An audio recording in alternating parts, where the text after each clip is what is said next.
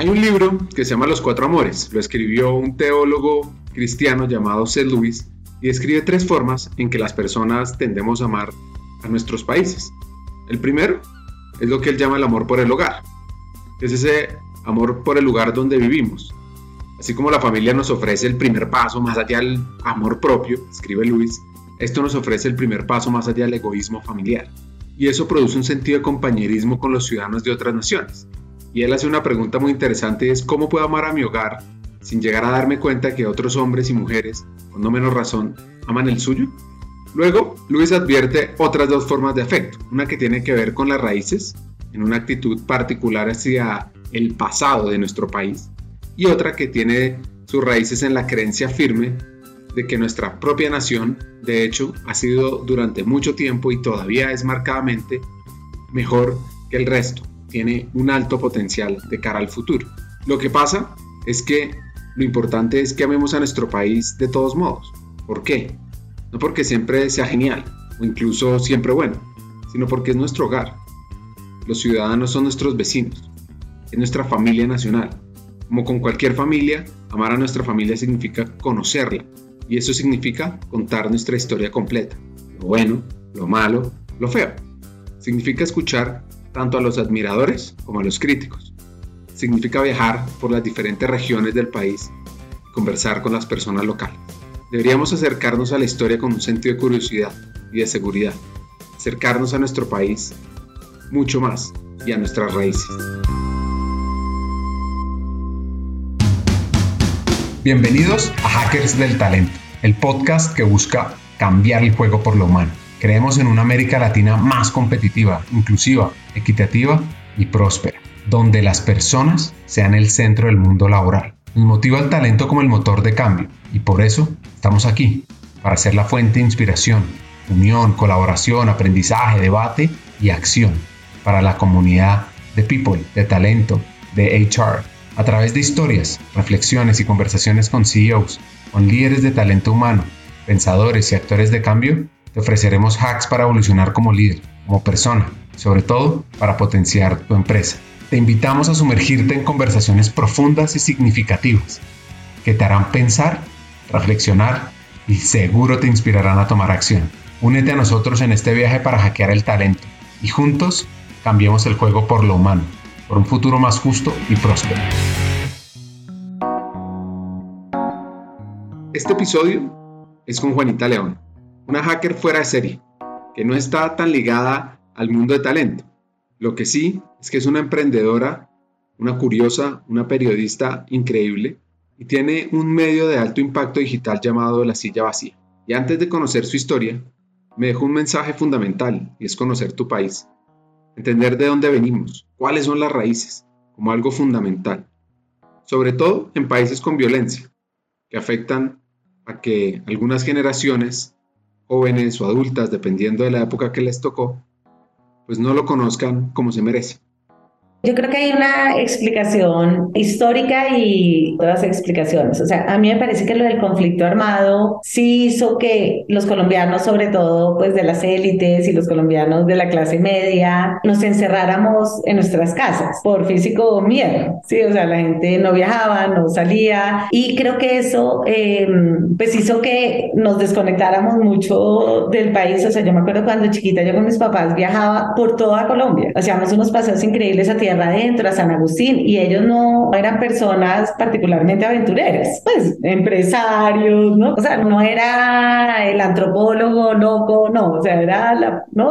Y sin embargo organizamos esos paseos todo el tiempo y después cuando comenzó lo de la guerrilla y los paras, como que nos encerramos o comenzamos a viajar afuera. Y me parece que esa sensación de recogerse tuvo un impacto en conocer menos el país, que el país se transformó mucho en esos años, pero también creo que el hecho de que la clase media y la clase alta colombiana tengamos otras alternativas de vida hace que no nos parezca tan importante arreglar lo que tenemos adentro. O sea, uno puede mandar a sus hijos pues con un esfuerzo grande y todo, pero los puedes mandar a estudiar afuera, ¿no? Entonces como que no te preocupas tanto de que la universidad sea lo mejor. O puedes de pronto tener un club. Entonces no te preocupa que el parque de al lado sea divino para que tu hijo pueda salir y no esté todo lleno de popo de los perros. Y así con muchas muchas cosas, ¿no? Pues como que siento que, que eso ha hecho que los, como ese tener otra vida posible, hace que sea menos urgente como conocer a tu país y comprometerte. Creo yo que es, pues que es parte del problema, aunque obviamente, digamos, cubriendo este tema, yo me he dado cuenta que la cantidad de funcionarios públicos, por ejemplo, increíbles que hay, son muy impresionantes. A mí una de las cosas que más me impresiona de Petro es como el desdén y el desconocimiento a lo que ha construido la tecnocracia durante décadas, ¿no? Con un esfuerzo gigantesco, como que hay gente que uno ve que deja su vida en su trabajo público. Y pues yo creo que no valorar eso en toda su justa dimensión, que no quiere decir que no haya faltado cosas, que de pronto no se hayan equivocado, pero simplemente como desconocer que eso ha sido así o que han trabajado solo para la oligarquía, creo que es bastante injusto y, y pues lo que yo veo es que a pesar de que hay otra vida, hay mucha gente que igual se mete. Ahora, no me parece que se meta suficiente gente, ¿no? Como que yo desearía que mucha más gente que tiene esa vocación pudiera tomar la decisión de hacerlo, a pesar de que sí tiene unos riesgos gigantescos, ¿no? Que es un poquito suicida hacerlo. Antes de profundizar sobre ese amor por el país, sobre esa necesidad de involucrarnos más en el futuro de nuestro territorio, pues conversar con Juanita León es fascinante. Y su historia arranca con una familia empresarial muy emprendedora, con visión global y con un alto amor por Colombia. Bueno, yo crecí en una familia empresarial. Mi papá, un empresario, y mi mamá, cuando yo estaba chiquita, también tenía un negocio de mm, vendía unos juguetes, eh, como unas láminas para pintar en los colegios. Entonces, yo crecí siempre oyendo hablar de proyectos y de como una familia muy emprendedora. También crecí en una familia mm, donde mi papá es ecuatoriano, o sea, ya se nacionalizó colombiano, pero en esa época era ecuatoriano, hijo de una inmigrante checa. que habían emigrado durante la Segunda Guerra Mundial. Entonces también siempre crecí un poco teniendo como esta perspectiva un poquito también de afuera de Colombia, o sea, como alguien que quería mucho a Colombia, pero que de alguna manera también era un poquito extranjero. Y creo que ambas cosas de alguna manera pues me marcaron bastante. Ese espíritu emprendedor que yo heredé de mis papás, pues claramente pues lo he aprovechado ahora con la silla vacía. Yo realmente pensaba que era como la diferente de la familia porque no me había dedicado a las empresas, pero cuando creé la silla vacía siento como que todas esas hormonas empresariales salieron a relucir y como que sentí que tenía como una habilidad y como un espíritu de emprendedor que, del que no era tan consciente antes cuando pensaba que era como más intelectual. Uno de los recuerdos y de donde nace esa conexión con el país son por los viajes en carro, recorrer las montañas colombianas. No diría que unas grandes autopistas, pero sí unas lindas carreteras chiquita viajábamos con mis papás un montón en carro y es como un placer que me quedó y pues era una época en donde todavía la guerrilla no, hasta ahora estaba comenzando uno a oír que había guerrilla en tal sitio o en tal otro, pero mis papás siempre organizaron unos viajes deliciosos a San Agustín, a Tierra Adentro, nos íbamos hasta el Ecuador en carro, entonces nos quedábamos en Pasto, en Ipiales, o sea, como que realmente viajamos a La Guajira, viajamos a sitios donde en ese momento por lo menos mis amigas no se les ocurría ni siquiera ir, pero a mis papás que no eran realmente particularmente aventureros o no son para nada alternativos, ¿no? Es como personas en todo caso muy convencionales, pero que tenían como este amor como por los viajes, Colombia y después en otras partes del mundo, o sea, realmente con ellos yo viajé a la África, a Europa, a América Latina, o sea, como a todas partes y yo creo que eso me abrió mucho mm, como la imaginación y también como la sensación de que no había muchos límites en términos de lo que uno quería hacer y eso creo que fue algo muy importante para mí. Oriana Falachi, una de las pioneras de ser corresponsal de guerra, se destacó por sus múltiples artículos, por sus libros sobre periodismo, y hay uno fascinante que se llama Entrevista con la Historia, en el que ella charla cara a cara con personalidades del momento como Henry Kissinger, Yasir Arafat o Indira Gandhi. Ella nació en Florencia en 1929, en el seno de una familia antifascista, denunció el asesinato en 1975 del intelectual Pier Paolo Pasolini y mantuvo una relación con el líder de la resistencia griega, Alekos Panagoulis, narrada en el libro Un Uomo. Al final de su vida, terminada lastimosamente en el 2006 por un cáncer de pulmón, Palachi fue muy crítica con el extremismo islámico contra el que arremetió en la rabia y el orgullo, escrito tras el atentado contra las Torres Gemelas del 11 de septiembre del 2001. Pues volviendo a la historia, Juanita, la educación que tuvo en el colegio no estaba tan alineada a lo que ella buscaba en el mundo laboral del futuro. Pues yo estudiaba, en, yo estudiaba en el femenino, que era un colegio pues de niñas, guantes blancos, no se te puedan ver las rodillas, pero sobre todo te educaban mucho como para, en ese momento, obviamente eso ha cambiado mucho, pero te educaban mucho para ser como la esposa de un ministro, o sea, había como claramente una idea del rol que debía jugar una mujer, que era un rol más como de acompañante y más el hombre escoge la vida y tú escoges el hombre, ¿no? Pues yo como desde muy temprano era muy feminista y me parecía como que ridículo, como esa idea. Y pues los libros que a mí me gustaba leer y los planes que a mí me gustaba hacer ya iban muy en contravía de las expectativas que había en el colegio. Y, y cuando me gradué como que llegué a la no creía en Dios y eso también como en parte como con la educación de mi mamá y también como del colegio. Y que yo me fui a primero me fui como seis meses a Estados Unidos allá a una universidad como a mejorar el inglés y después yo quería ser periodista porque había leído todos los libros de Oriana Falachi más o menos yo quería hacer como la entrevista con la historia de Ariana Falache, era lo que yo quería hacer, pero en ese momento todas las reinas estudiaban comunicación social, entonces como que yo dije, no, no hay ninguna posibilidad que yo vaya a estudiar con reinas. Y mis papás conocían a Fernando Londoño Hoyos, pues como mis papás venían como, mi mamá después estudió psicología, pero pues ellos venían de un mundo en que realmente yo no conocía a ningún periodista. Entonces mi papá me dijo, no, ¿por qué no hablas con Fernando a ver que él te aconseje? Porque él es periodista. Pues era abogado, pero pues también hacía cosas de periodismo, pues escribía una columna de opinión. Entonces yo fui a hablar con él y él me dijo, no, no, vas a estudiar comunicación, estudia derecho, que eso es lo que más te sirve para ser periodista y, y estudia en la Javeriana. Y yo era como, no hay una posibilidad que estudie en la Javeriana, pero pues me metí a los Andes a estudiar derecho, pero era una época muy, muy poco ortodoxa de derecho en los Andes, entonces todo era como hombre y derecho, y entonces uno lo que estudiaba era las religiones del mundo, ¿no? Medio ambiente y derecho, y solo estudiaba cosas ambientales, pero nada de derecho, pero todo tenía como género y derecho. Bueno, era una época muy, muy chévere y estudié con los profesores y unos compañeros increíbles y ahí en la universidad con unos amigos fundamos Opción Colombia, que era un proyecto de trabajo en, pues que nos parecía que las universidades están como muy desconectadas del país y queríamos crear un programa en donde los estudiantes fuéramos a trabajar a los municipios, ¿no? A llevar como el conocimiento académico a los municipios y al mismo tiempo traer ese conocimiento de la realidad a la universidad como para transformar las universidades. Y fue un proyecto increíble, metimos como 300 universidades y pues realmente era un grupo de gente demasiado chévere.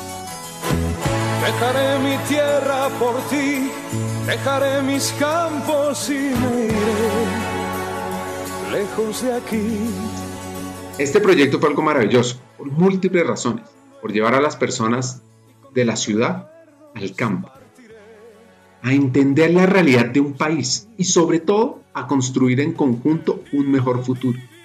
Además de ese proyecto salió una serie muy famosa que recuerdo verla estando yo chiquito llamada Tiempos Difíciles, que me marcó, me inspiró, me hizo pensar en querer más a mi país y en aportarle.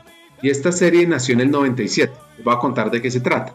Narra la historia de seis estudiantes que deciden dejar sus depresivas vidas en la ciudad, sus problemas emocionales, familiares, la carrera universitaria y los temas de la edad, y deciden irse a trabajar al pueblo El Difícil, un lugar que refleja la realidad de Colombia en muchos aspectos, sobre todo el del conflicto armado y la corrupción. Y esta serie cuenta la historia de Paula Cortés, es una estudiante de Derecho, que después de la dolorosa muerte de su novio decide irse al difícil y allí va como inspectora de policía y su objetivo es sin duda olvidarse del terrible pasado y hacer una nueva vida. Esta serie relata lo que estaba viviendo Colombia hoy.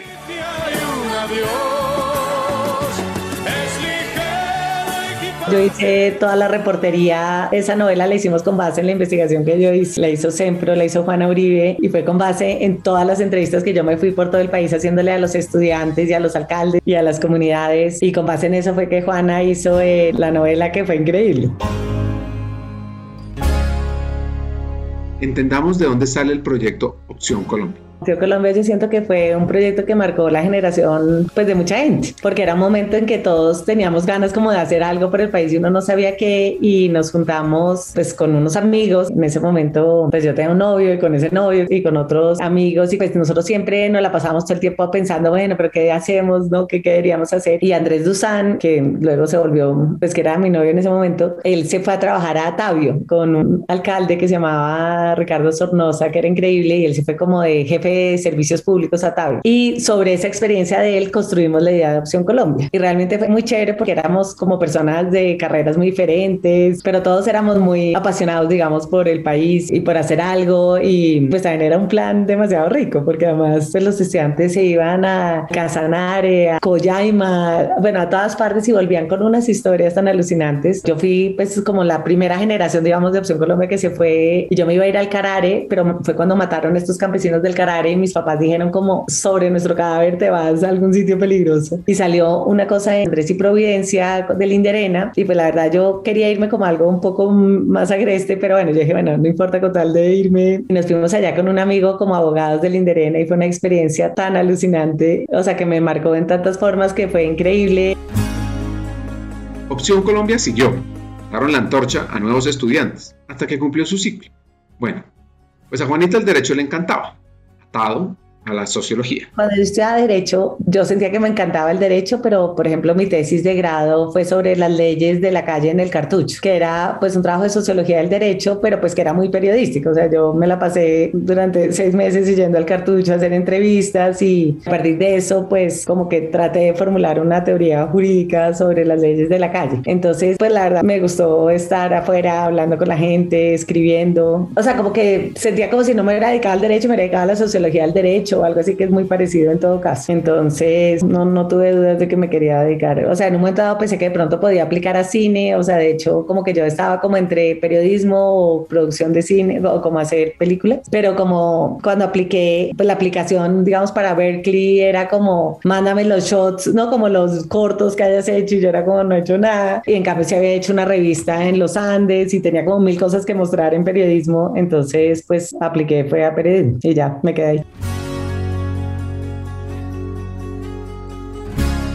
Las ideas de futuro se fueron forjando, sobre todo cuando estaba estudiando temas de periodismo. Quería ser corresponsal de guerra o qué, como que sabía que quería escribir y ser periodista y allá como que comencé a pensar que realmente quería era hacer como una revista, digamos, el proyecto que yo hice era como una revista para mujeres inteligentes, que mi profesor me decía, si no existe eso, eso, porque es una genialidad o porque es una muy mala idea. Concluimos que era una muy mala idea porque pues gente se iban a leer de como que la idea que yo tenía era que combinara cosas que fueran muy como específicas para mujeres, pero como con temas políticos y bueno, pero finalmente no surgió esa idea, pero pues desde ese momento ya estaba yo pensando en que sería chévere comenzar a pensar en un medio. Entonces, bueno, muchos años después se concretó en la silla vacía.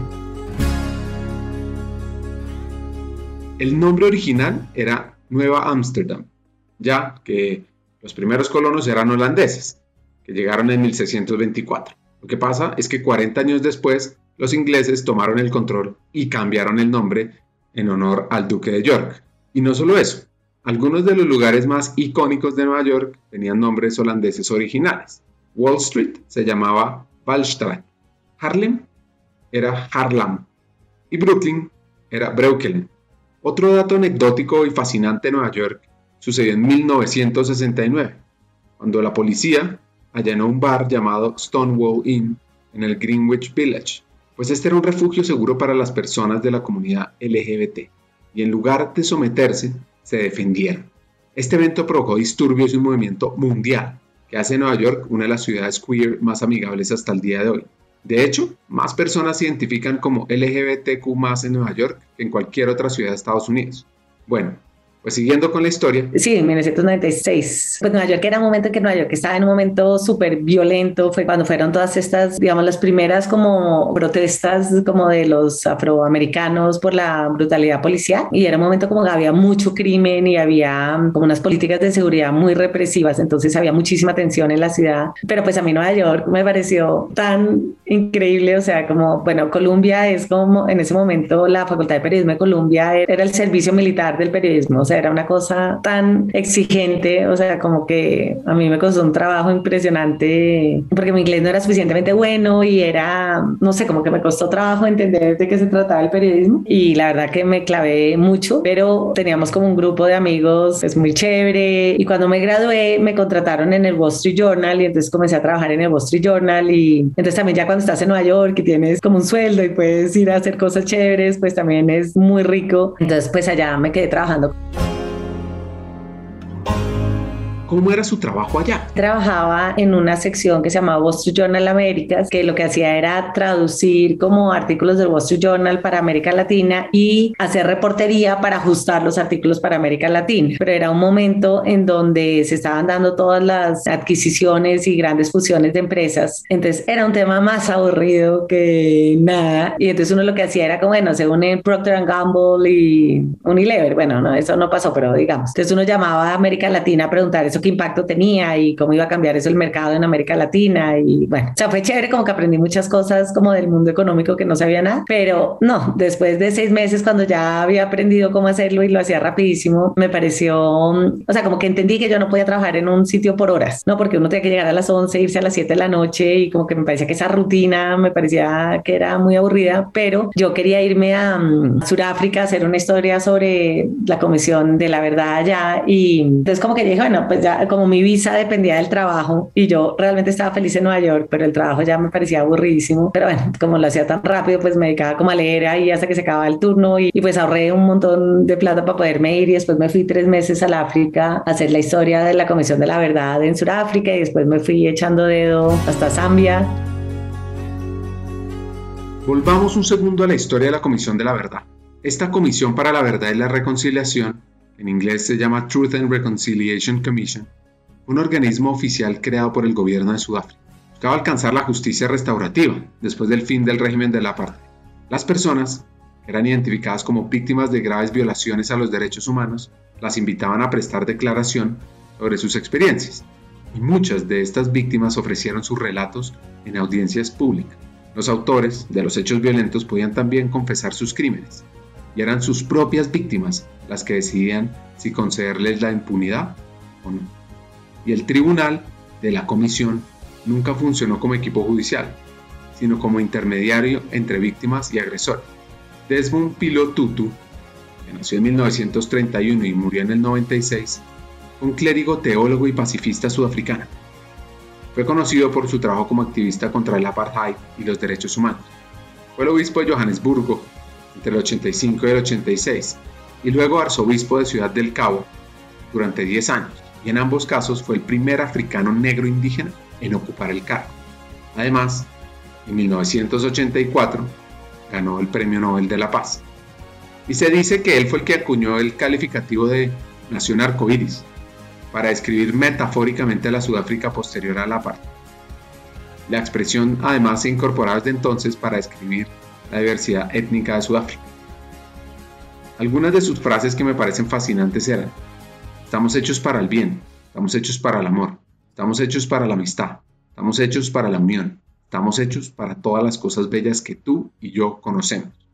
Estamos hechos para decirle al mundo que no hay forastero pues eso mismo hace que sea más delicioso. Realmente fue muy chévere pues cubrir esa, porque además en Sudáfrica no sé, era como tan fácil hablar con todo el mundo, o sea, hablé con Desmond Tutu, con todos los comisionados de la verdad, con todas las víctimas, o sea, era como que tú llamabas y era como, mira, soy una periodista de Colombia, tal cosa, ah, sí, claro, o sea, era como increíble. Entonces fue muy chévere y después pues hice, pues me fui a viajar, ahí recién me había divorciado y como que estaba muy triste, entonces también fue muy chévere como poder hacer eso, como de sanación de estar sola muchos años, mucho tiempo con la naturaleza y como, y el África pues es un sitio que para mí es como un sitio muy especial, o sea, siento que sigue ese contacto como con la naturaleza realmente, no sé, te mueve muchas cosas por dentro. Y estuve allá y después ya yo me fui al África, aunque Pacho Santos no me conocía, pero mi jefe del Wall Street Journal me había recomendado con Pacho Santos en un evento que tuvieron. Entonces Pacho me llamó y me contrató para el tiempo. Entonces ya le dije, bueno, pues sí, listo, pero me voy a ir al África y después cuando vuelva, pues entro a trabajar. Entonces volví y volví ya primero como subeditora de reportajes, entonces escribía sobre todo en el tiempo, o sea, todos los domingos hacía una historia, un reportaje sobre bancos, sobre paramilitares, sobre, o sea, era sobre todo. Entonces como que también me ayudó como a conocer mucho más como las fuentes en Colombia. Y después al año me nombraron editora de la Unidad de Paz cuando comenzaba ya la negociación con las FARC en el Caguán.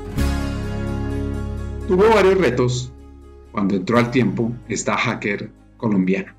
Bueno, en el tiempo yo llegué como su editora de reportajes a un puesto nuevo que crearon que yo hiciera reportajes para el domingo, básicamente cualquier tema. Ese arranque al principio fue difícil porque en el tiempo, que es una organización o por lo menos era una organización muy tradicional en ese momento, como que nadie entendía mucho de qué se trataba mi cargo y había como mucho recelo, ¿no? Que cuando yo escribía sobre bancos, el que cubría economía pensaba que le iba a quitar el puesto y cuando cubría conflicto, entonces la del conflicto, entonces al principio fue muy duro porque de verdad que me tocaba almorzar sola todos los días y yo decía, pero, o sea, ¿cómo le puedo caer tan mal a, a todos? Hasta que mm, solo tenía un amigo que era Pacho Miranda y Olga Lucía Lozano y Pacho un día me dijo, no, eso es porque creen que, que les vas a quitar el puesto. Entonces yo dije, ah, pucha, como que entendí, entonces le dije a Francisco Santos como, Pacho, por favor, manda un correo explicando mi puesto y diciendo que no voy a reemplazar a nadie, que es como más bien algo de hacer trabajos colectivos. Y entonces él lo hizo y al otro día ya tenía mil amigos, o sea, era, fue algo muy raro. El tiempo realmente se parece a Colombia en todo lo bueno y todo lo malo, ¿no? O sea, como que hay, mm, hay una gente como muy comprometida, hay una cantidad de gente muy mediocre, pero sobre todo hay como mucho temor, ¿no? Como en ese momento había mucho miedo de alterar el status quo de cualquier manera. Pero fue una experiencia buenísima para mí porque mm, como me podía meter en todos los temas, pues desarrollé fuentes en muchos sectores y sobre todo pues entendí muchos temas de Colombia, pero muy pronto pues me interesé mucho en, en el conflicto y cuando se abrió un espacio, creamos una unidad de paz para cubrir el proceso de paz en el Caguán y me pusieron a cargo de esa unidad. Entonces durante casi dos años estuvimos cubriendo el proceso de paz en el Caguán y eso fue muy interesante, pues yo estaba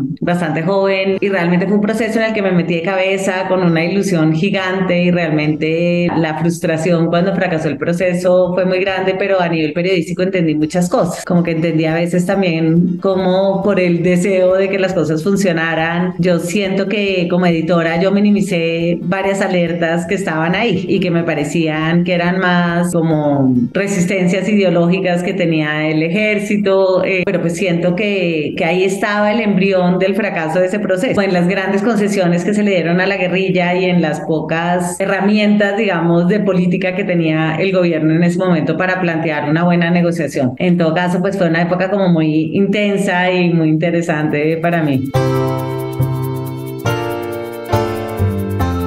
¿Cómo fue esa experiencia periodista en el intento de paz que hubo en ese momento. Ya con el proceso de paz, a pesar de que, o sea, por un lado era súper emocionante, yo me la pasaba entre el Caquetá y Bogotá y realmente era muy interesante y yo traté como de impulsar un cubrimiento del acuerdo de paz desde la perspectiva de los derechos humanos de las víctimas y no de los grupos armados, ni del ejército y la policía, ni desde la perspectiva de la guerrilla. Y eso eh, chocó frontalmente como con la aproximación que hasta ese momento había tenido el periódico a todos los temas de la guerrilla que se cubrían muy desde la perspectiva solo de los militares. Y entonces se volvió Comunidad de Paz era vista casi como un Human Rights Watch al interior del periódico, con mucha resistencia porque pues el ejército y la policía tenían mucha mm, influencia en el periódico, los periodistas que cubrían esas fuentes eran como los que más poder tenían. Uno de los editores en ese momento, mm, después se supo que era un tipo que estaba en la nómina de, de la Cuarta Brigada y comenzó una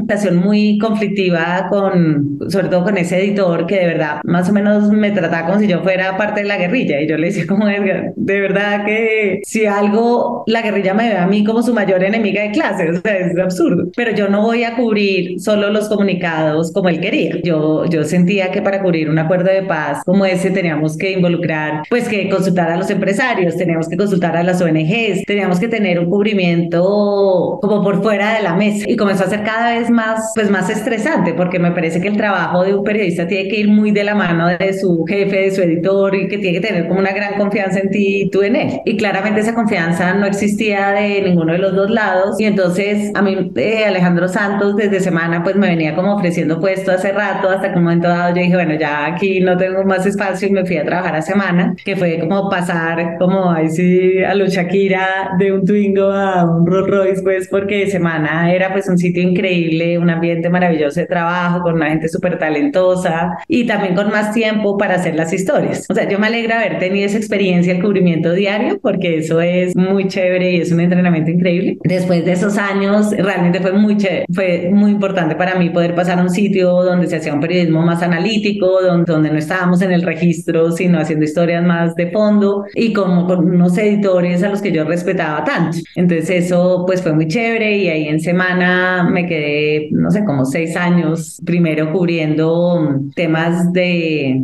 conflicto y seguridad, toda la política de seguridad de Uribe. Yo estaba a cargo de eso, que también fue un periodo muy, pues, muy interesante para este país. Cubrimos el proceso de paz de Ralito, que ahí yo ya había perdido la inocencia, entonces también era chévere tener esos aprendizajes en mi cabeza. Y bueno, ya después me retiré para escribir mi libro de País de Plomo. 15. Esta hacker colombiana se tomó un tiempo, quería escribir, sacar un libro. Y en esas, en el 2006, le propuso a Publicaciones Semana, que era una de las principales revistas y medios de comunicación de la época, crear semana.com, a su director, Alejandro Santos. En ese momento, lo único que, que Semana usaba de Internet era que subía toda la revista a Internet y em, Claudia García, que trabajaba ahí, también subía como unos documentos chéveres, pero pues no había ninguna, pues no había un medio realmente online. Y a mí me parecía que ahí había unas posibilidades creativas bastante grandes. Yo no sabía nada de Internet, pero le dije, hagamos una cosa, yo soy como tú en Internet, o sea, tengo autonomía pues para hacer las cosas que yo quiero en Internet y pues déjame ensayar y me fui y tomé un curso de una semana con un super gurú de internet y volví y montamos la edición diaria de internet. Yo monté la parte editorial y Claudia montó la parte como del negocio y la plataforma y todo, toda esa parte que es un camello y arrancamos con un equipo, pues yo tenía un equipo a mi cargo para la edición diaria y realmente fue súper chévere, creo que para semana, pues como que semana descubrió realmente las posibilidades digitales y para mí también fue como entrar en un camino camino sin retorno del mundo digital, ¿no? Como, como que a mí ya me pareció que eso era muy unidimensional comparado a lo que uno podía hacer en Internet, como el nivel de interacción con la audiencia, experimentos narrativos que uno podía hacer. Y realmente fue una época muy feliz para mí de tener ese equipo, fue muy chévere. Hagamos una pausa. Como sabes, en Hackers del Talento estamos en una misión, cambiar el mundo laboral por uno más humano, inclusivo y próspero. Sabemos que no podemos hacerlo solos, necesitamos tu ayuda. Te invitamos a compartir este episodio con esa persona especial que está buscando crecer en su carrera o mejorar su empresa. Juntos podemos inspirar a más talentos a sumarse a este movimiento. Queremos que te unas a nuestra comunidad, suscribiéndote al podcast, recibiendo las noticias en nuestra página de LinkedIn o averiguando más en hackersdeltalento.com. No te pierdas la oportunidad de ser parte de algo grande, de marcar la diferencia en el mundo laboral y de transformar la vida de miles de personas porque juntos podemos hacerlo posible. Nosotros ya estamos aquí, dando el primer paso. ¿Y tú? ¿Te unes a nuestra misión de cambiar el mundo laboral por uno más humano? Hagámoslo juntos. Sigamos con el episodio. Luego, decidí nuevamente a estudiar a Harvard donde tuvo la oportunidad de acelerar su aprendizaje en el mundo de Internet. La experiencia en Harvard me marcó mucho porque era estar como en el Disney World de las ideas, ¿no? O sea, era, cada clase era como, wow, qué chévere estos temas, pero sobre todo yo me afilié a un centro que, de Internet y Sociedad eh, que se llama el Bergman Center for Internet and Society, que es increíble, y por ahí todos los martes había almuerzos donde pasaban, pues almuerzos de sándwich, en donde pasaban como los grandes expertos de Internet. O sea, pero te digo desde el que se inventó Internet hasta el que, el que estaba ya en ese momento pensando en la realidad virtual. O sea, era como tener como un eh, trailer de futuro de Internet. Y pues tener acceso a ellos, estar en, como en conversación con ellos, pues era una oportunidad increíble. Y por otro lado, para mí fue muy importante también como parar un rato. Una de las cosas que me impresionó de mí misma fue como la sensación de mm, que nadie me estuviera mandando correos, que nadie me necesitara. fue como los primeros meses, fue casi como un síndrome de abstinencia, como a una adicción a sentirse importante, que me impresionó mucho al principio, ¿no? Como decir, como, o sea, ¿qué tipo de persona me he convertido que me parezca, que me sienta tan rara de que nadie me esté ni preguntando nada, ni mandando correos, ni teniendo como este nivel de actividad que tenía en Colombia? Entonces fueron como dos meses de verdad como de síndrome abstinencia y después fue como comenzar a disfrutar como esa vida lenta y mucho más intelectual, fue muy chévere y quizás lo más chévere para mí en ese momento fue que tomé una clase de mm, escritura de ficción y comencé a escribir unos cuentos de ficción que me hicieron dudar como, ¿será que realmente hasta ese momento yo siempre había pensado que no había nada que me pudiera gustar más que el periodismo y en ese momento pensé, bueno, de pronto será que la ficción, como que descubrir eso fue una fuente de debate interno sobre si debía cambiar de, o no, pero bueno, igual volví otra vez al, al periodismo. Los caminos la vuelven a llevar a Nueva York y un par de anécdotas. Es algo irónico que Lady Liberty sea un símbolo icónico de la libertad y el sueño americano. Cuando comenzó su vida en París, la Estatua de la Libertad, los escultores franceses Barthold y Eiffel la construyeron para celebrar la amistad entre Estados Unidos y Francia. Es que en 1885 enviaron a Lady Liberty en 350 piezas empaquetadas, en 214 cajas. Y aunque su brazo derecho que sostiene la llama llegó mucho antes, en 1876, los estadounidenses lo exhibieron en Filadelfia hasta que el resto la alcanzó. Cuando su cuerpo llegó, la ensamblaron y la exhibieron en la ubicación final en el puerto de Nueva York. Cuando terminé lo de Harvard, un amigo me dijo que había un gringo en Nueva York que estaba buscando a una periodista para montar una revista digital en Nueva York y que le había hablado de mí, que el tipo le había parecido chévere mi hoja de vida, entonces pues que hablara con él. Y hablé con él y me contrató y pues yo pues emocionadísima de tener trabajo en Nueva York, que me fui para Nueva York y cuando llegué como que nos sentamos él y yo en una oficina, una mega oficina en la Quinta Avenida. Y él me dijo, bueno, entonces dime cómo, pues qué equipo necesitamos, cómo te parece que sería llamar la revista y yo como, o sea, ¿y dónde están los demás editores?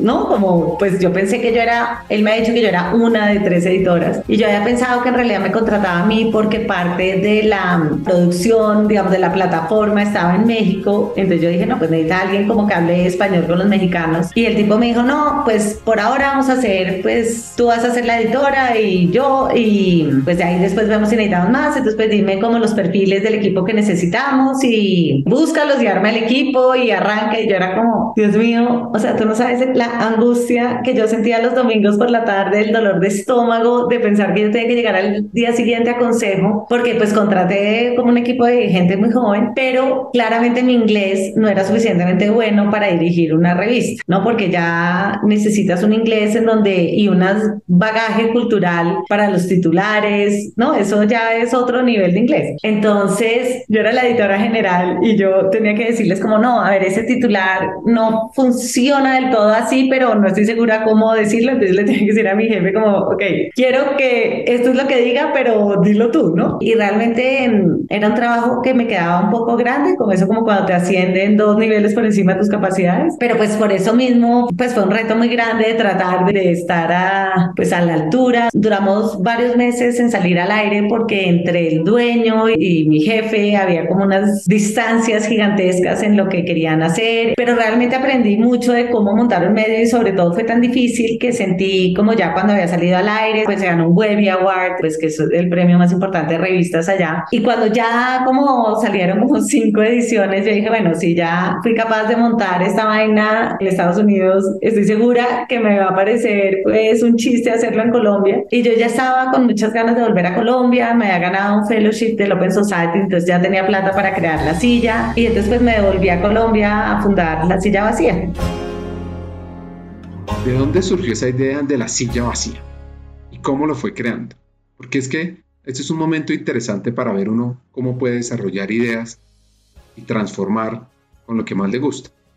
Yo desde el principio, desde que estaba en Semana y desde que volví a Semana, después de escribir mi libro, volví con la idea de que yo quería crear mi propio medio. En Semana tenía una compañera con la que todo el tiempo hablábamos como, bueno, cuando tengamos nuestro medio, tal cosa. Y cuando volví, yo le dije a Alejandro, mira, mi idea es fundar un medio, yo quiero aprender con la plata de Felipe, ¿te parece bien que ese sea el objetivo? Y pues él y, Felipe dijeron que sí. Y entonces desde el principio, pues yo ya tenía esa idea de que quería hacer un medio y cuando estuve en Harvard, pues gran parte de mi energía la gasté como ir a clase y aprender de, pues, de temas que no tenían nada que ver, como, no sé, arte, música, otras cosas, pero en este centro de internet yo ya tenía mi idea de hacer un medio y pues de hecho aprovechaba con esa gente que pasaba por ahí como para decirles estoy pensando en esto, ¿qué te parece? ¿No? Como que, y eso me ayudó mucho. Y, y era el boom del Huffington Post, de político, entonces como que tenía muchos modelos también. Y ya después de esta experiencia eh, haciendo esta otra revista, como que ya sentía que estaba lista y ya tenía pues como a grandes líneas lo que quería hacer y llegué aquí a Colombia y con una amiga que se llama Olga Lucía Lozano comenzamos a discutir cómo sería, ¿no? Y Jean-François Follet tocó,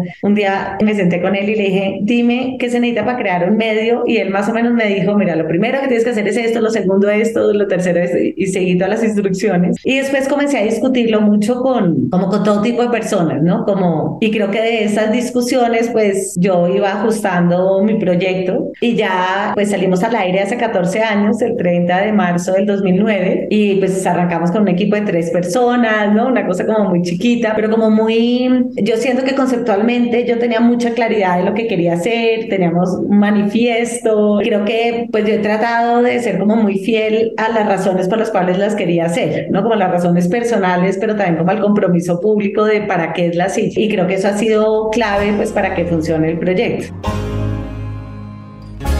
Ese comentario me recordó un libro que leí hace poco de la fundadora de Acumen Fund, un libro llamado Un manifiesto para una revolución moral. ¿Qué es lo que dice? ¿En qué consiste ese manifiesto que impulsa a Jacqueline Novogratz? Pues es un mensaje dirigido a quienes buscan cambiar el mundo, no en el sentido grandilocuente, sino el de aquellos que prefieren ponerle manos a la obra y cómo aplicar unos principios básicos. Estos parten de ponerse al lado de la población más vulnerable, para escuchar las voces nunca oídas y reconocer el potencial donde otros ven desesperanza. Y exige además que las inversiones sean un medio y no un fin, expresado como hacer que el capital esté a nuestro servicio en luego en lugar de convertirse en nuestro amo. Acá, el objetivo no es caminar hacia utopías, sino que parte de la humildad para ver el mundo tal como es y la audacia para imaginarlo como podría ser. Soñar con los pies bien puestos sobre la tierra demanda aventurarse a aprender, reconocer el fracaso y contar con valentía para comenzar de nuevo. Es un libro fascinante. Volviendo a la historia de Juanita, una pregunta que le inspiró a ella es, ¿cómo funciona el poder? Desde que lo creamos, mi idea era que era un medio para contar cómo se mueve el poder en Colombia. Yo tenía la sensación cuando trabajaba en semana que nosotros rara vez explicábamos como los pormenores de cómo realmente se tejían las decisiones en la trascienda del poder, ¿no? Como que uno cuenta, bueno, se aprobó este proyecto, ¿no? Pero los intereses que hay detrás, las presiones, ese tipo de cosas nunca se contaban. Y en esa medida me parece que incluso gente muy exitosa en Colombia con conoce muy poco de cómo funciona el poder. Y a mí me parecía que yo tenía una posición privilegiada de tener suficiente acceso al poder sin pertenecer realmente a él, que me podía dar la oportunidad de contarlo y al mismo tiempo no tener el conflicto de interés para no poder hacerlo. Entonces creo que pues esa era pues la idea desde el principio, que no íbamos a contar las noticias, sino contar lo que estaba detrás de las noticias. Y con el tiempo, pues la silla ha venido haciendo otras cosas adicionales a escribir escribir artículos, pues también dictamos ese curso de inversión en Colombia, hacemos un producto para los colegios, dictamos charlas, talleres, bueno. Entonces, como que con el tiempo yo he venido entendiendo que lo que mejor hace la silla es nutrir el criterio, darle insumos a los colombianos que quieren participar en Colombia para que tengan un mejor criterio para participar en, en el país, que es un poquito más amplio que solo contar las movidas del poder. Pero pues lo que hacemos en la página y en las redes, tratar de dar esos insumos para que la gente pues tenga mejor información para tomar decisiones.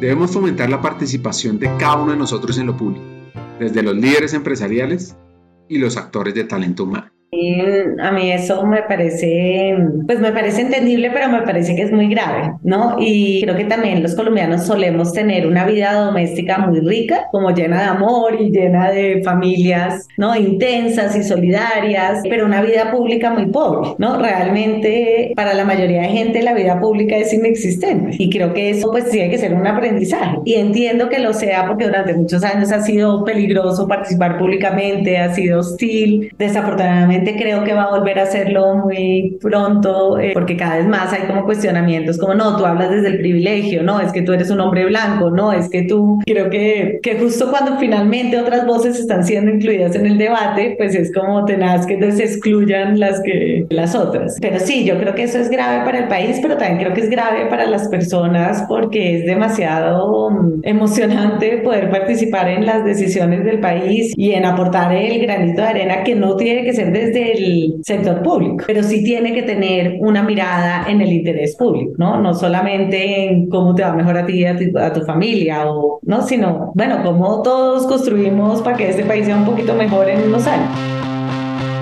A ti que nos estás escuchando, te pregunto, ¿quieres convertirte en un líder excepcional de talento humano en América Latina?